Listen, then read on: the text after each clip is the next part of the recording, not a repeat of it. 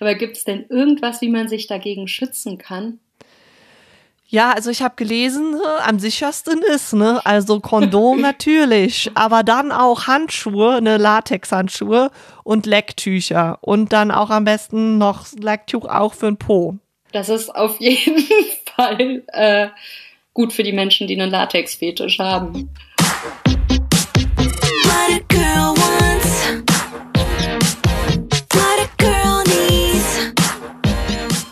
Herzlich willkommen zu einer neuen Folge von Nackt und Neugierig. Traurigerweise ist es auch die letzte vor der großen Sommerpause. Ich bin Nele. Ich bin Sophia. Heute geht es um Geschlechtskrankheiten und ähm, ja, also Hannah durfte das letzte Mal über Orgasmen reden und ich jetzt über Geschlechtskrankheiten. Ich finde es ein bisschen unfair. Aber jeder das seine. Ist aber Was? auch ein wichtiges Thema, wenn man Orgasmen hat, Geschlechtskrankheiten. Also zumindest, wenn man die mit einem Partner oder einer Partnerin hat. Das stimmt. Weil es super wichtig ist, sagen wir es gleich am Anfang oder sag ich es gleich am Anfang. Jede von euch, die jetzt denkt, naja, Geschlechtskrankheiten interessiert mich gar nicht so, weil ich verhüte immer mit Kondom. Das reicht nicht. Also viele Geschlechtskrankheiten können auch durch Kontaktinfektionen oder also Schmierinfektionen übertragen werden. Also das heißt, man kann das auch durchs Fingern bekommen oder durch Oralsex. Das wissen viele nicht und deshalb sagen wir es jetzt gleich nochmal am Anfang. Ja, das ist echt krass. Und man kann es halt auch, auch wenn du halt ein Kondom benutzt, dann hast du ja trotzdem noch so voll Hautkontakt drumherum. Also das ist ja dann trotzdem noch und das, da kannst du dir halt auch Sachen holen. Das heißt, Kondome sind super wichtig und die können auch einen Prozentsatz an Krankheiten, Geschlechtskrankheiten verhindern, aber sie können halt nicht alles retten. In dieser Folge wollen wir uns genauer anschauen, was die häufigsten Geschlechtskrankheiten in Deutschland und in der EU sind. Dazu zählen zum Beispiel Syphilis, Gonorrhoe, Chlamydien und HPV. Wenn euch das nichts sagt, keine Sorge, wir sprechen gleich ganz ausführlich über die Erreger und die Symptome und die Behandlungsmöglichkeiten. Genau, und zum Einstieg geht es aber erstmal darum, wie und wo man sich in Deutschland eigentlich auf Geschlechtskrankheiten testen lassen kann. HIV lassen wir ein bisschen außen vor, weil wir hatten das Gefühl, man weiß über HIV mehr als über die anderen Krankheiten. HIV ist ein super wichtiges Thema, aber die anderen Krankheiten wollen wir auch mal beleuchten. Genau, und damit äh, sind wir eigentlich auch schon direkt mitten im Thema, denn tatsächlicherweise ja, ist HIV oder AIDS somit mehr oder weniger die einzige Geschlechtskrankheit, die wirklich alle dann auch kennen. Das hat eine Umfrage gezeigt, die äh, Wissenschaftlerinnen mit Neunklässlerinnen in Berlin gemacht haben. Und äh, dabei ist halt rausgekommen, dass die meisten, wie gesagt, halt eigentlich nur HIV kennen und andere Krankheiten, die genauso häufig sind, davon haben die noch nie was gehört. Und das ist halt krass. Denn gegen viele äh, Geschlechtskrankheiten kann man eigentlich total gut was tun, wenn man sie früh behandelt. Dann sind eigentlich zumindest die häufigsten Geschlechtskrankheiten, die wir so haben in Deutschland, alle total easy zu behandeln oder auch vorzubeugen. Ziel dieser Folge ist es halt, dass man sozusagen einen Überblick über die häufigsten kriegt und die Key Facts dazu kennt.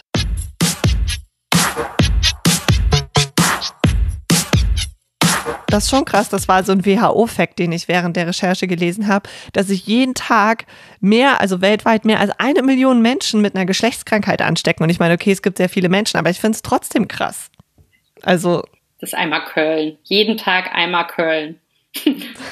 Und an Karneval ist es wahrscheinlich einmal Köln. Hast du dich eigentlich schon mal testen lassen auf äh, eine Geschlechtskrankheit, Nele?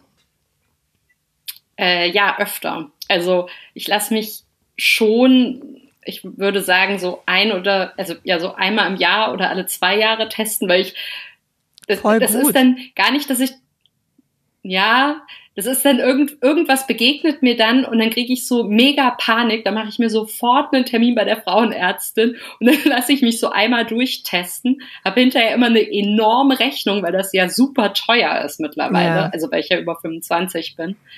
Ähm, ja, aber ich habe irgendwann mal so eine, so eine Doku bei der BBC gesehen über Syphilis und das hatte, also da haben die halt gezeigt, was für Gehirnveränderungen Syphilis früher also so im 18. Jahrhundert mit sich gebracht hat. Und da habe ich so Panik bekommen. Also ich glaube, Frauen, die haben das noch eher gemerkt, aber Männer, die haben das halt dann ganz spät erst gemerkt, dass sie Syphilis haben und dann wird man ja auch so ein bisschen verrückt und dann haben die eben diese Gehirnveränderung gezeigt Und da muss ich irgendwie relativ oft dran denken und äh, ja, dann kriege ich halt Angst und dann lasse ich mich testen. Das also früher bin treibt ich. dich zur Frauenärztin. Ja. Ja. Ich habe ich hab mich auch, also ähm, ich lasse mich jetzt nicht super regelmäßig testen. Ich bin jetzt ja auch seit vier Jahren mit dem gleichen Mann in einer Beziehung, aber vielleicht sollte ich mich trotzdem mal testen lassen, wer weiß, was ich da für Überraschungen finden kann. Ähm, aber als ich, ich habe ja Erasmus in Spanien gemacht und äh, danach habe ich mich auf jeden Fall auf alles testen lassen. Also ich bin zum Frauenarzt gegangen, es war ein Frauenarzt und meinte so, okay, ich habe Erasmus in Barcelona gemacht, ich habe das Gefühl, ich sollte mich auf alle Geschlechtskrankheiten testen lassen. Und er war so, okay. Und dann, ich meine, okay, ich war damals 22. Ähm, aber das hat auf jeden Fall komplett die Kasse übernommen. Deswegen, ich habe manchmal auch so, also die Kasse übernimmt es ja eigentlich heutzutage nicht mehr, also vor allem nicht, wenn man über 30 ist. Ähm, aber ich hatte auch das Gefühl, dass das so ein bisschen auch Ermessenssache vom Frauenarzt ist, so, ne? Der kann das wahrscheinlich äh, entscheiden, ob das jetzt notwendig ist oder nicht. Den Eindruck hatte ich tatsächlich auch. Also ich habe mich ähm, ganz lange immer noch in Melsungen testen lassen, also wo ich herkomme bei dem Frauenarzt. Und da war das nie so teuer. Und dann habe ich das letzte Mal hier in Köln einfach eine Rechnung am Ende bekommen von, ich glaube, 140 Euro. Also, und das fand ich schon, ja, und danach dachte ich, es hätte sich gelohnt, nach Hause zu fahren. okay, Sophia, also das heißt, du hast dich in, äh, ich sag's jetzt bestimmt wieder falsch, Barcelona, Barcelona Barcelona mache ich immer, ne? da in Südspanien hast du dich ein bisschen ausgetobt, oder? Ja, ich war halt jung, ne? Meine wilde Zeit. Und, also, ich muss auch sagen, also ich hatte dann nichts, aber mir war das damals einfach auch noch nicht so bewusst, was man sich überhaupt alles holen kann. Und ähm, das ist jetzt vielleicht ein bisschen verantwortungslos, aber ähm, ich war schon, also rückblickend bin ich froh, dass ich das nicht so wusste, weil ich ja auch Hypochonderin bin. Ähm, und mit je mehr unterschiedlichen Menschen man schläft, desto höher ist halt auch das Risiko, dass man sich mit irgendwas infiziert. Also ich habe auch das Gefühl, ich bin äh, mit der Zeit viel paranoider geworden. Mir war das früher einfach auch gar nicht so klar. Also ich dachte halt früher immer, man kann sich entweder mit HIV infizieren oder mit einem Pilz. Also nach Spanien habe ich mich sonst halt immer bei jedem neuen Partner testen lassen, aber Gut, das waren bei mir jetzt halt nicht so viele. Also für mich war das nicht so teuer, aber ich finde es halt schon krass, dass man diese vorbeugenden Tests, die muss man selber bezahlen. Und die Kasse, die zahlt halt, wenn der Partner diagnostiziert wurde oder wenn man wirklich Symptome hat, also wenn man, wenn es juckt oder sowas, ne? Aber da reden wir gleich auch noch drüber. Viele der Krankheiten haben in vielen Fällen gar keine Symptome, vor allem am Anfang. Und wenn man jetzt zum Beispiel immer beim Partnerwechsel einen vorbeugenden Test macht, dann genau kann das halt echt teuer werden. Also dann zahlst du das halt, keine Ahnung, einmal im Jahr, nicht nachdem, wie lange deine Beziehungen so halten. Und das ist ja auch, also ich finde es total bescheuert, dass die Krankenkasse das nicht übernimmt. Also du hattest mir jetzt zur Vorbereitung auf den Podcast so einen Artikel geschickt vom Bento und da sagt ja so eine Krankenkassenvertreterin, dass jeder eben eine gewisse Eigenverantwortung hätte und es auch nicht die Aufgabe der Gemeinschaft ist, das dann zu bezahlen. Also so praktisch frei übersetzt, ist es nicht die Aufgabe der Gemeinschaft zu bezahlen, wenn man halt irgendwie äh, oft die Geschlechtspartner wechselt. Ich habe den Artikel ja auch gelesen und äh, die Autorin, ich finde, die, also die Autorin, die den Artikel geschrieben hat, die hatte auf jeden Fall einen guten Punkt, weil die hat ja auch noch gesagt, ne, dass man ja auch einmal im Jahr vorbeugend zum Zahnarzt gehen soll. Und ich meine, mit Zähneputzen und so, oder da kannst du ja auch sagen, irgendwie ist jeder selbst dafür verantwortlich und wieso sollte die Gemeinschaft dafür aufkommen, dass, äh, dass jemand dann Karies hat, weil er sich nicht ordentlich die Zähne putzt. Ja, also die, die Überprüfung bezahlt man ja auch nicht selbst beim ja. Zahnarzt oder bei der Zahnärztin. Die, die äh, günstigste Möglichkeit zum äh, Testen ohne akuten Verdacht sind übrigens Gesundheitsämter. Da kann man sich eigentlich immer kostenlos auf HIV testen lassen, in vielen Fällen auch auf Syphilis. Allerdings bieten nur die wenigsten Gesundheitsämter auch Tests auf andere Geschlechtskrankheiten an, also zum Beispiel Chlamydien oder Gonorrhoe.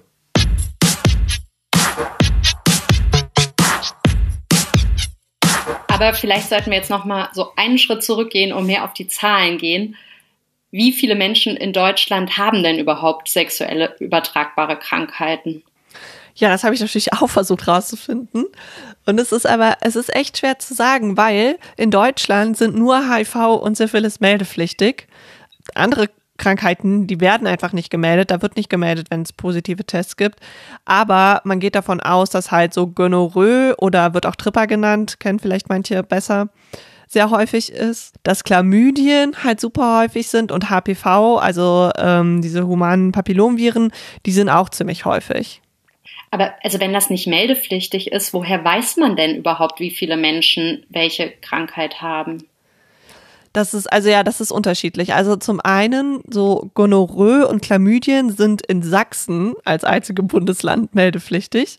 Und äh, in Sachsen hat man halt gesehen, dass beide Krankheiten äh, in den letzten Jahren, dass da die Fallzahlen angestiegen sind. Ähm, dann gibt es noch so ein paar freiwillige Zusammenschlüsse von verschiedenen Laboren, die ihre Daten halt äh, ans RKI weitergeben. Und äh, im Fall von also HPV, ans Robert Koch Institut. Genau, als Robert Koch Institut. Und im Fall von den humanen Papillomviren ähm, hat das Robert Koch Institut eine Studie beauftragt, um die, Bef also um die Verbreitung festzustellen. Das heißt, die haben das in, einer, in so einer Beispiel-Stichprobe ähm, von Frauen, aber nur bei Frauen haben die das untersucht.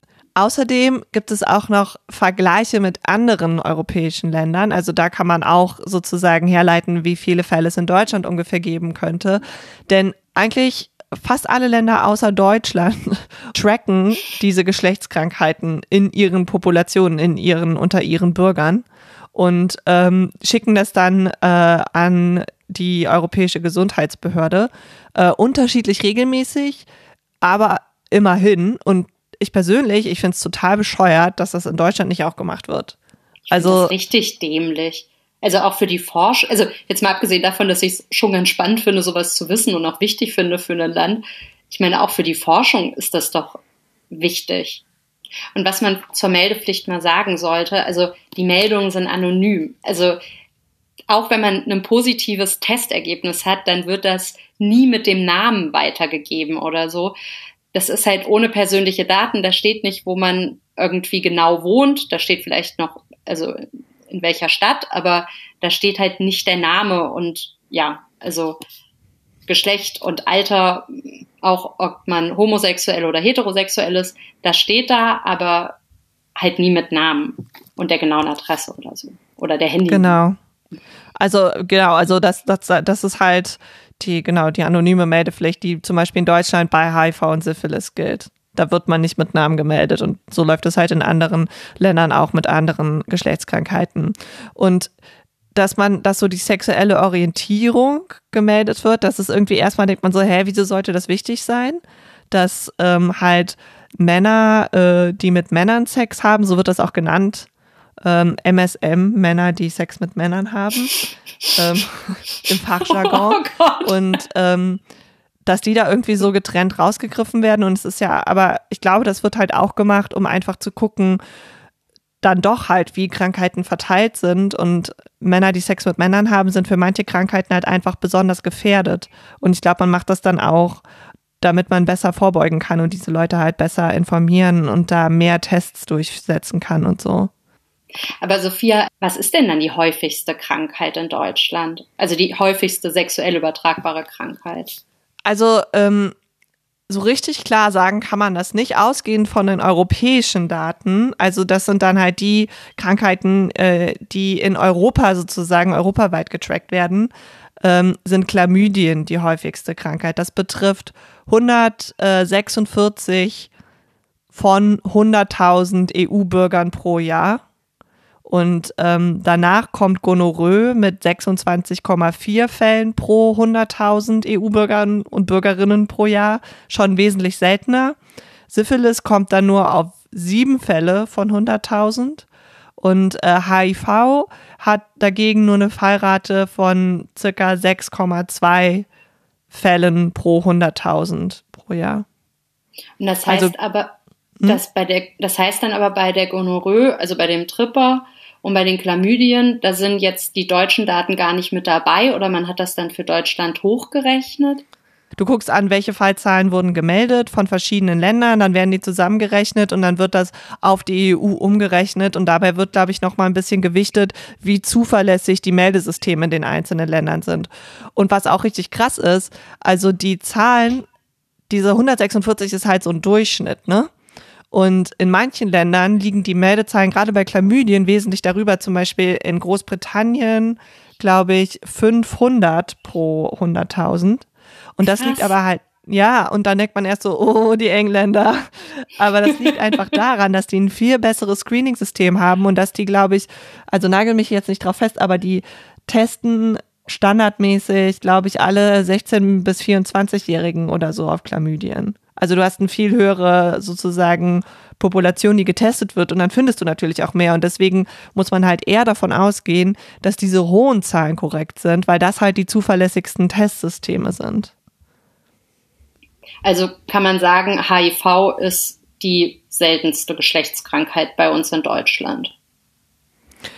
Ja, die seltenste nicht, also, aber sie ist auf jeden Fall nicht so diese vorherrschende Geschlechtskrankheit, die man irgendwie immer im Kopf hat. Also in Deutschland haben sich 2017 circa 2700 Menschen mit HIV neu infiziert und schon 7500 Menschen haben sich mit Syphilis neu infiziert. Also Syphilis ist häufiger als HIV.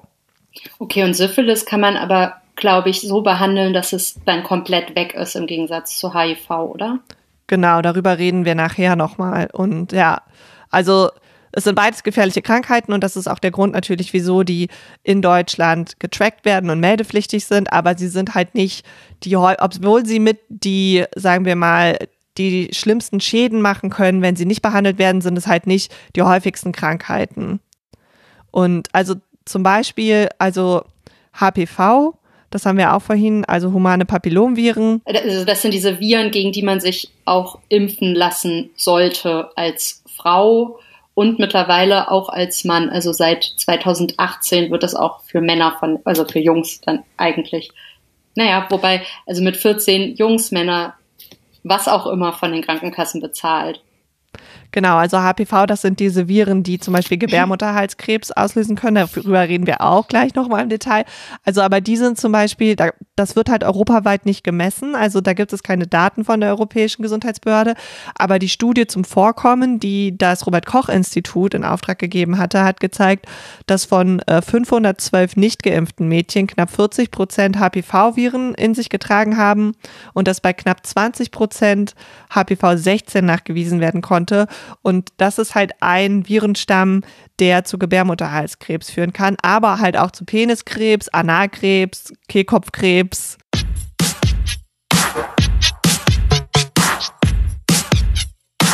Worüber wir jetzt noch nicht so geredet haben, ist über Chlamydien und Gonorrhoe. Also was ich weiß, ist, dass beides im Gegensatz zu HIV und HPV von Bakterien äh, verursacht wird, oder? Genau, also beides Bakterien. Ich, wir fangen einfach mal mit Chlamydien an, weil das halt sozusagen die häufigste Geschlechtskrankheit in, in Europa ist. Und ähm, das wird ausgelöst vom Bakterium Chlamydia trachomantis. Das ist eines Trachomantis, der Bakterien überhaupt. Hm? Trachomantis, da ist fast romantisch drin.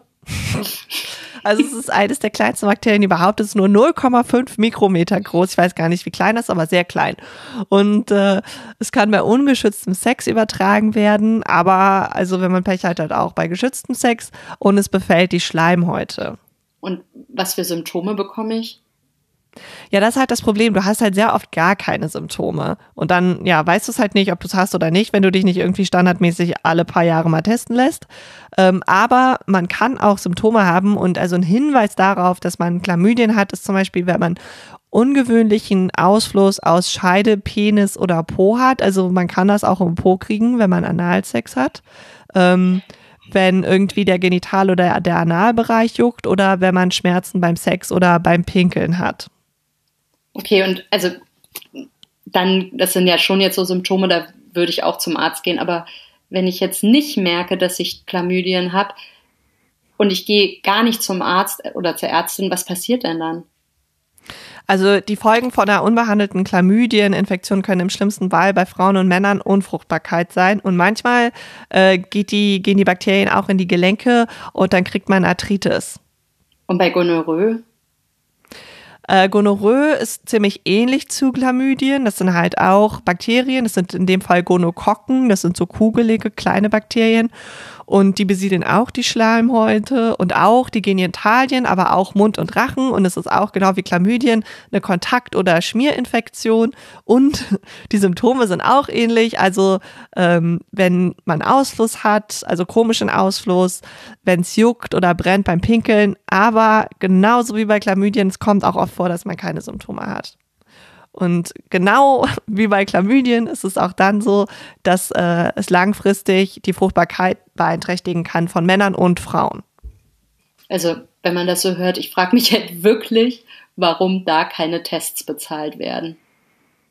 Ja, ja, ich, ja, ich weiß es auch nicht. Also, wie wir das vorhin schon gesagt haben, ähm, Kondome können zwar schützen, also wenn man sagt, da muss jeder, das ist nicht die Aufgabe der Gesellschaft, das muss jeder selbst irgendwie verantworten und jede, ähm, auch wenn man super verantwortlich damit umgeht, kann man immer noch Pech haben und sich das einfangen. Und das hat dann nichts irgendwie damit zu tun, dass man äh, eine Schlampe ist oder ein Rumtreiber, sondern dann hat man einfach Pech gehabt. Also aber, gibt's denn selbst wenn du nur einmal Sex hast, kann man sich das einfangen.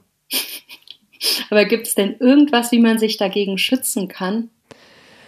Ja, also ich habe gelesen, äh, am sichersten ist, ne? Also Kondom natürlich, aber dann auch Handschuhe, ne Latexhandschuhe und Lecktücher und dann auch am besten noch Lecktuch auch für den Po. Das ist auf jeden Fall äh, gut für die Menschen, die einen Latexfetisch haben. Also und, und wenn ich jetzt Chlamydien oder Gonorrhoe hab, was passiert dann? Also weißt du, wenn ich lasse mich jetzt testen, ich krieg raus, ich hab's und was, was passiert dann? Also du bekommst einfach Antibiotika. Das hilft eigentlich auch ziemlich gut und halt je früher man das feststellt, desto besser und desto einfacher. Aber das Problem dabei ist, dass sich da halt Antibiotikaresistenzen entwickeln und zwar vor allem bei Gonorrhoe ist das auf dem Vormarsch. In Deutschland äh, ist es momentan noch relativ harmlos. Das liegt unter anderem daran, dass ähm, es da halt auch eine Überwachung gibt ähm, von diesen, aus diesen freiwilligen Laborzusammenschlüssen, da gucken die sich auch immer an, ob die antibiotikaresistent sind oder nicht, die Stämme. Es ist halt auch schon krass, ne? Also, dass man dann so Antibiotikaresistenzen in Kauf nimmt, aber nicht einfach mal ein gutes Screening-System, um zu gucken, welche Krankheit bei uns wie verbreitet ist. Ja, also ich meine, sie haben ja das Antibiotika-Behandlungssystem umgestellt und tracken das auch, aber halt dann nur in diesen Stichproben. Und es wäre, also man merkt auf jeden Fall, Nele und ich fänden es echt cool, wenn man sich routinemäßig, also wenn das auch bei älteren Frauen, bei Frauen, die älter sind als 25, noch routinemäßig bei der Jahresuntersuchung bei der Frauenärztin mitkontrolliert werden könnte. Denn auch über 25 gibt es Frauen, die nicht verheiratet sind oder nicht. in einer super stabilen Beziehung. Also. Nicht. ja, und ich meine, also ich denke da dann schon, ich kann das jetzt bezahlen mit den Tests, aber es gibt ja auch genug Frauen, die das nicht bezahlen können oder die vielleicht auch über 25 sind und äh, einfach noch studieren und das nicht bezahlen können oder noch in der Ausbildung sind oder so. Und das finde ich schon krass. Ja, das ist einfach total bescheuert. Ähm, was wir vielleicht kurz noch sagen sollten, also eine Ausnahme mit diesen Tests in Deutschland sind Chlamydien, denn das wird tatsächlich bei Frauen bis 25, äh, wird das bei dieser Routineuntersuchung immer mitgemacht und ist kostenlos. Das heißt, bis 25 seid ihr bei Chlamydien einmal im Jahr, werdet ihr darauf getestet. Sophia, erzähl uns doch noch mal so ein bisschen was über die Syphilis. Ja, also Syphilis ähm, ist auch ein Bakterium und zwar heißt das Treponema pallidum. Ich finde es immer total verwirrend, wenn irgendwie Krankheiten nicht den gleichen Namen haben wie ihr Bakterium, aber gut, ist ja auch was unterschiedliches. Ähm, und äh, genau, Syphilis wird beim Sex übertragen und zwar ähm, kann das durch Mini-Risse in der Schleimhaut in den Körper eintreten. Und wie bei Chlamydien und Gonorrhoe kann es vorkommen, dass man gar keine Symptome hat, aber also wenn man Symptome hat, dann ist sozusagen das erste Anzeichen von Syphilis, dass man da, wo die Bakterien in den Körper eingedrungen sind, also halt am Penis oder an der Vulva oder am After oder auch an den Mund oder an den Lippen, halt je nachdem, äh, was für ein Geschlecht man hat und wie man Sex hatte, dass man da nach drei bis vier Wochen nach der Infektion so ein Geschwür entwickelt. Ähm, halt einfach so eine, so eine rote, das rote Geschwür, das so ein bisschen wund aussieht. Das ist schmerzlos. Aber das, das sieht auch so ein bisschen offen aus und das ist halt auch dann super ansteckend. Also da sind total viele Erreger drauf. Und ähm, auch hier sind Kondome zwar äh, eine gute, also eine gute Möglichkeit, sich zu schützen, aber wenn man halt im Mund oder Rachen befallen ist, halt auch nicht immer ausreichend. Oh. Und was passiert, wenn ich damit nicht direkt zur Ärztin gehe? Also ich meine, finde ich schwer vorstellbar, aber das hört sich echt nicht so toll an, dass man damit einfach ja. gar nichts macht. Ja, also nach ein bis zwei Wochen ähm, schwellen dann halt so die benachbarten Lymphknoten an und dann können so Gelenk-, Muskel- und Knochenschmerzen auftreten. Okay, aber das ist ja wie bei einer normalen, also wenn ich richtig erkältet bin, dann habe ich das halt auch. Ja, ja. Ähm, man kann die Krankheit dann halt mit Antikörpern nachweisen. Das heißt, wenn du dann zur Ärztin gehst, kann die das nachweisen. Und ähm, gerade in der Anfangsphase ist es mit Penicillin, also mit Antibiotika zu behandeln, wie die anderen Krankheiten auch. Aber das Problem ist halt, also dieses Geschwür, das man ganz am Anfang kriegt, das heilt halt auch ohne Behandlung ab. Also das heilt einfach wieder ab. Und es ist ja schon so, ich meine, du siehst das und dann denkst du dir so, hm, aber dann wird es irgendwie von selbst wieder besser und es ist ja, also sowas ist ja auch noch wirklich mit viel Scham behaftet, ne? Und dann gehst du halt vielleicht doch nicht zur Ärztin, weil du dir so denkst, ja, komisch, aber vielleicht hatten wir einfach zu wilden Sex und deswegen habe ich mich da wundgerieben oder so. Also ich kann mir vorstellen, dass, also einerseits kann ich mir vorstellen, dass ich total hysterisch werden würde und sofort zum Arzt rennen, weil ich denken würde, es ist irgendein komischer Krebs. Aber ähm, es kann halt auch sein, also ich kann mir auch vorstellen, dass ich mich irgendwie schämen würde und halt nicht zur Ärztin gehen und dann wird es besser und dann denke ich mir so, ja, war ja anscheinend doch nichts, ist ja wieder weg. Also seit ich diese Doku da bei der BBC gesehen habe, alle Geschlechtskrankheiten, ich lasse mich, also wenn da nur irgendwas ist, ich lasse, gehe sofort zur Ärztin, weil ich halt so panisch werde. Ja, das ist gut. Aber was, was ich da halt auch so gruselig fand, war, dass die ihm gesagt haben, dass du so langsam verrückt wirst, wenn du Syphilis hast. Also weil sich dein Gehirn halt so verändert und dann drehst du ein bisschen durch. Genau, also es gibt so verschiedene Stadien und das passiert aber halt nur, wenn du dann nicht behandelt wirst. Also wie gesagt, mit Penicillin kann man das eigentlich echt gut in den Griff kriegen, gerade im frühen Stadium. Und ähm, wenn du halt dann nicht zur Ärztin gehst, kriegst du nach so zwei Monaten kommst du ins sekundäre Stadium und da hast du dann wieder so grippeähnliche Symptome und da kann man auch so einen krassen Hausausschlag kriegen, also am ganzen Körper. Ähm, das halt dann aber auch wieder von alleine ab nach ein paar Wochen. Und dann denkst du dir wieder, okay, dann trägst du halt den Erreger so mit dir rum und dann breitet der sich halt so langsam im gesamten Körper aus und befällt halt die inneren Organe und dann kannst du auch wieder so einen Hautgeschwürschub kriegen. Und ähm, ja, je nachdem, wie spät man mit der Behandlung anfängt, sind so Organschäden dann halt auch bleibend und genau im späteren Verlauf, wirklich späteren Verlauf, nach so zehn Jahren oder so oder 20 Jahren, können dann halt auch die Nerven ähm, und das Gehirn befallen werden. Und dann kommen, dann wirst du halt verrückt sozusagen. Und dann kann es auch zu Lähmungen kommen. Aber heutzutage sieht man das in Europa eigentlich nicht mehr, weil das halt doch nochmal vorher irgendwann festgestellt wird, weil du ja dann doch irgendwann mal zum Arzt gehst, wenn du immer wieder irgendwelche unerklärlichen Probleme hast. Sag mal, wie ist denn das eigentlich, wenn, wenn schwangere Frauen das haben? Also wenn schwangere Frauen diese Syphilis haben, übertragen die das an ihre Babys? Ja, genau, das ist so. Und tatsächlich wird es anscheinend auch bei vielen Frauen, die das asymptomatisch haben, weil du kannst es tatsächlich auch komplett asymptomatisch haben oder mit halt nur ganz geringen Symptomen. Und ähm, also, weil man halt weiß, dass also Frauen Syphilis auf ihre ungeborenen Babys übertragen können und das kann halt zu Schädigungen des Babys oder auch zu Fehlgeburten führen, ähm, wird da auf Anzeichen für Syphilis geachtet und im Zweifelsfall auch darauf getestet, wenn man ähm, zum Frauenarzt geht, wenn man schwanger ist, zur Frauenärztin. Okay, also äh, das nächste, was ich machen werde, ist mir wieder einen Termin bei meiner Frauenärztin.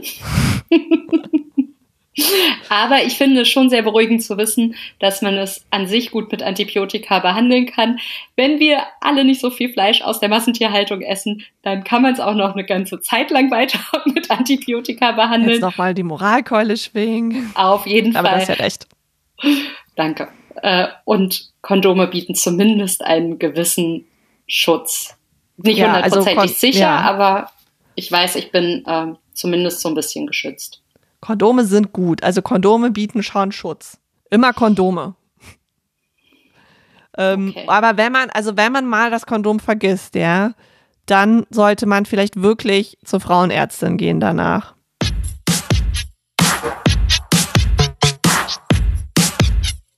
Du hast ja vorhin kurz über die HPV-Viren gesprochen, also die humanen Papillomviren. Ich habe die ja. Deshalb würde ich da jetzt gerne noch mal kurz drüber sprechen. Du hast die? Ja, das also, ist gar nicht ich, so überraschend. Also ich hatte sie. Du hattest sie. Ja. Okay, also wie gesagt, humane Papillomviren, das sind Viren und das ist im Gegensatz zu den Bakterien ja fast eine gute Nachricht, weil äh, gegen Viren, also gegen die HPV äh, oder die HP-Viren gibt es eine Impfung. Zumindest gegen zwei der aggressivsten Vertreter, HPV 16 und 18. Ähm, bei den Viren ist es so, wenn man also längere Zeit mit diesen Virenstämmen infiziert ist, dann kann das zum Beispiel zu Gebärmutterhalskrebs führen aber auch zu Analkrebs, Peniskrebs, Scheidenkrebs und Krebs im Mund-Rachenbereich und Zungenkrebs. Also bei Männern und bei Frauen. Genau, bei allen. Also Männer und Frauen gleichermaßen. Und da gibt's also da gibt's auch ziemlich viele verschiedene HPV-Viren, oder? Und diese, also nur diese HPV 16 und 18, das sind die, die wirklich aggressiv genau, also sind. Es gibt über 200, also über 200 Virenstämme sind bekannt. Ja. Und 40 befallen Genitalien und After. Und eigentlich fast jeder sexuell aktive Mensch steckt sich halt wenigstens einmal im Leben mit einem HPV-Typen an. Die sind zum Beispiel auch, also äh, manche HPV-Typen sind auch diejenigen, die für Genitalwarzen verantwortlich sind. Das ist dann echt unangenehm, wenn man das hat. Aber in den meisten Fällen wird das Immunsystem mit diesen Viren eigentlich alleine fertig und man merkt gar nichts davon. Also auch wenn man die Hochrisikotypen hat, die zu Krebs führen können, heißt das nicht, dass man Krebs bekommt. Ähm, da gibt es halt Vorstufen, die der Frauenärztin bei Kontrolluntersuchungen auffallen würden. Und bei dieser jährlichen Kontrolle, die man macht, ab 35 wird der Abstrich auch standardmäßig auf HPV-Viren untersucht. Und wenn man Hochrisikotypen hat, dann hat man einfach eine häufigere Kontrolle. Da musst du halt alle drei Monate zur Frauenärztin gehen und dann gucken die, wie sich das entwickelt. Aber in vielen Fällen wird dein Immunsystem einfach auch selber damit fertig und dann sind die wieder weg. Und, und so war das nämlich bei mir. Und also ich bin, wurde damals irgendwie getestet und aus irgendeinem Grund haben die die HPV-Viren schon mitgetestet. Also ich bin ja noch keine 35, aber das haben sie getestet. Und dann ist eben rausgekommen, dass ich diese, ähm, diese aggressiven Typen hatte. Ich weiß nicht mehr genau welchen von beiden. Und dann ist dieser Brief aber in der Post verloren gegangen und irgendwann hat mich so eine Arzthelferin angerufen und meinte, sie haben Krebs. Und ich, was? was? Ja, das war so krass und ich habe mich so dermaßen erschrocken. Und dann kam eben raus, ich hatte so eine Vorstufe, musste dann eben alle drei Monate zur Kontrolle gehen und dann sind die auch verschwunden. Also ich meine, ich bin da vielleicht auch ein bisschen paranoid, aber ich bezahle jetzt immer diesen HPV-Test einfach mit, wenn ein Abstrich gemacht wird, falls sie doch irgendwie wiederkommen. aber ja. das, also das fand ich damals so krass. Ich dachte ja auch immer, dass sie darauf standardmäßig untersuchen. Aber das machen die, glaube ich, nur, wenn die halt bei dir was Auffälliges sehen. Genau, also diese Tests, nachdem sie diese aggressiven Typen gefunden haben, die musste ich nicht selbst bezahlen. Aber jetzt ja. muss ich selbst bezahlen. Und also, wenn man das damals bei mir nicht entdeckt hätte, was wären denn die Symptome? Also äh, Gebärmutterhalskrebs ist die häufigste ähm, Tumorform, die von diesen HPV-Viren ausgelöst wird. Und ein Hinweis, dass du Gebärmutterhalskrebs hast, wäre zum Beispiel, wenn du Zwischenblutungen hast oder seltsamen Ausfluss. Ja, aber wie gesagt, in den meisten Fällen wird das Immunsystem so wie bei dir im Endeffekt dann auch halt selbst, kommt es selbst damit klar. Trotzdem ähm, jedes Jahr erkranken 6250 Frauen und 1600 Männer an bösartigen Krebs, der auf eine HPV-Infektion zurückgeführt wird. Und jährlich sterben 1500 bis 1600 Frauen an einer von einem HPV-Virus ausgelösten Gebärmutterhalskrebs. Und bei mehr als 50.000 muss eine Ausschabung vorgenommen worden, werden. Ist man dann auch unfruchtbar dadurch? Nee. Also ich bin auch schon mal ausgeschabt worden, weil ich einen Polypen hatte. Das ist auch so eine, so eine kleine Verdickung. Da, das ist, davon wirst du nicht unfruchtbar. Okay, aber eine Impfung kann jetzt vor Krebs schützen. Genau, also zumindest vor diesen Typen 16 und 18. Also das sind die Typen, die am häufigsten für Gebärmutterhalskrebs verantwortlich sind, 70 Prozent der Fälle. Ähm, aber wichtig ist halt, dass man vor dem ersten Sex geimpft werden muss. Ähm, das heißt, die Krankenkassen ähm, in Deutschland übernehmen das für Jungs und Mädchen und die sagen, man soll das vor 14 machen, weil anscheinend 14 das Alter ist, mit dem man in Deutschland heutzutage zum ersten Mal Sex hat. Ich meine, okay, ich bin alt, aber krass.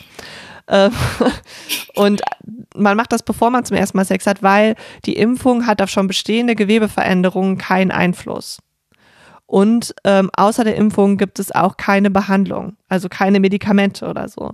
Das heißt, es ist echt sinnvoll, dass man sich diese Impfung geben lässt, beziehungsweise dass man darauf achtet, dass Jugendliche oder die eigenen Kinder, also Jugendliche in der Familie oder die eigenen Kinder, dass sie halt diese Impfung kriegen. Die kann auch vor Genitalwarzen schützen. Also zu einem bestimmten Prozentsatz, was ja auch ganz angenehm ist.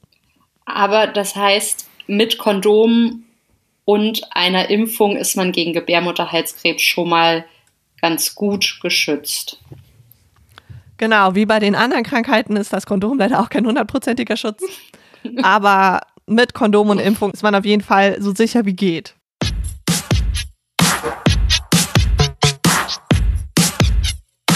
Wow.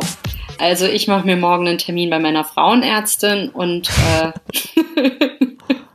ich glaube, mit dieser Folge haben wir ziemlich vielen Menschen die Entspanntheit beim Sex so richtig versaut.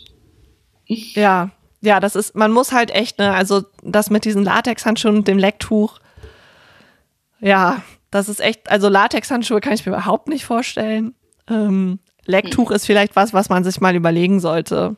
Ja. Oder halt einfach kein Oralsex mit Leuten, äh, die nicht irgendwie exklusive Partner sind. Hatten wir das letzte Mal nicht noch drüber geredet, dass Frauen zu 80 Prozent nur zum Orgasmus kommen, wenn sie vorher Nee, ja, ja, also dass, dass halt Oralsex für Frauen total gut ist, um zum Orgasmus zu kommen. Also dass sozusagen Frauen am zuverlässigsten mit, Orga also mit Oralsex zum Orgasmus kommen. Ja, da sind wir halt mal wieder gefickt.